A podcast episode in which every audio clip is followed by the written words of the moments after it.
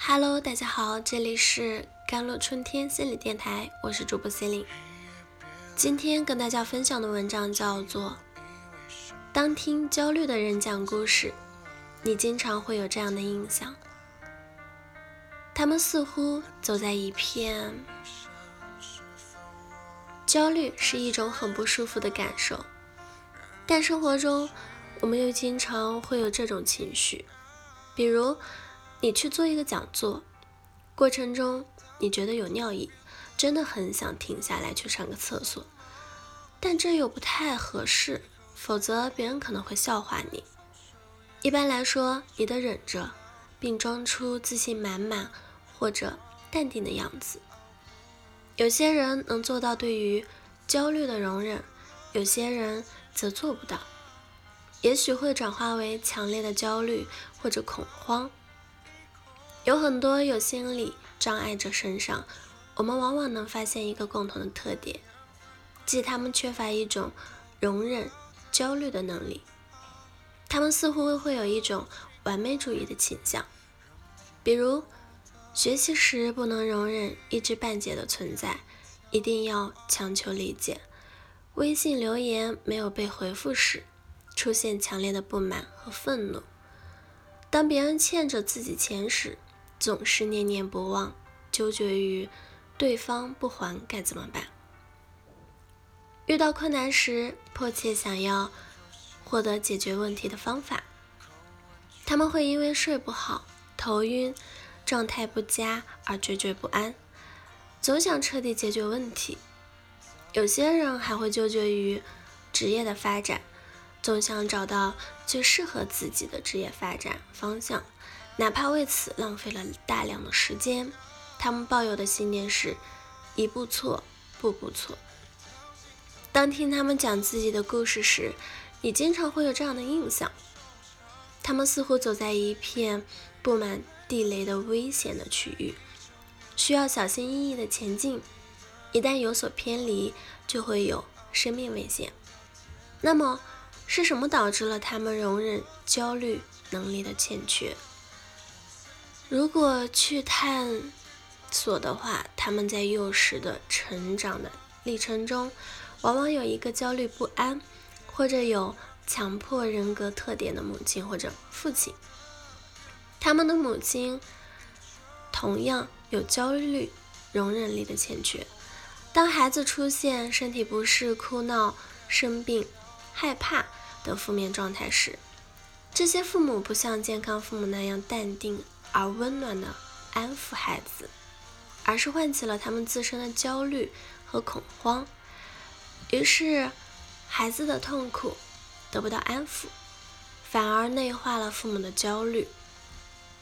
过度焦虑的孩子试图用回避或者对抗的方式去解决焦虑，反而陷入与焦虑的斗争之中，就像房间里的灰尘，他们是无处不在的。永远无法被清理干净。我们需要的仅仅是减少它们，而不是完全的消失。焦虑者发展出了偏执的理念，渴望完全消除焦虑，结果却陷于持久的焦虑之中。这可谓是心理上的悖论。对焦虑缺乏容忍力的人，往往会以分裂的方式去处理无法。整合的字体中糟糕的部分，这些坏的字体会被投射到别人身上，留下好的字体部分。因此，他们往往是挑剔的、不满的。当进入一段关系，选择某个专业或者一份职业，加入一个团体，他们往往会发现很多不满意的地方，或一些令他们讨厌的地方。他们为此焦虑不安。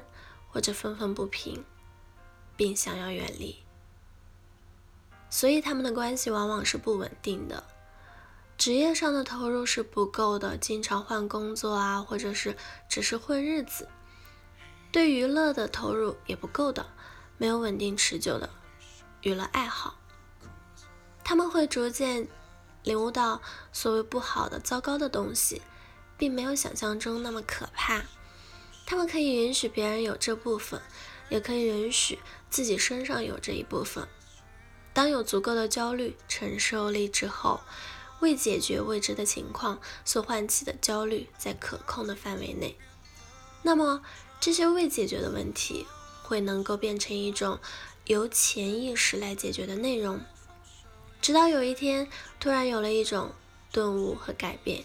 因此，不紧不慢是更有利于成长的态度。我们的心灵有不同的层次。有些困惑并不需要立马解决，他们会进入潜意识的层面，并继续的运作着，直到解决的那一刻。缺乏焦虑容忍力的人，当他们慢慢习得了让子弹飞一会儿的能力和习惯，不再陷入因为焦虑而焦虑的恶性循环，那么他们更能够得到潜意识帮助。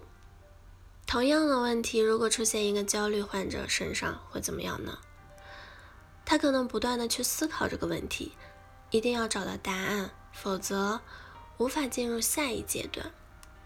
他可能会为了进入 IPA 而努力，但又放弃，或者加入了某个子流派，但又退出，反反复复，却无法进入正常的工作或生活。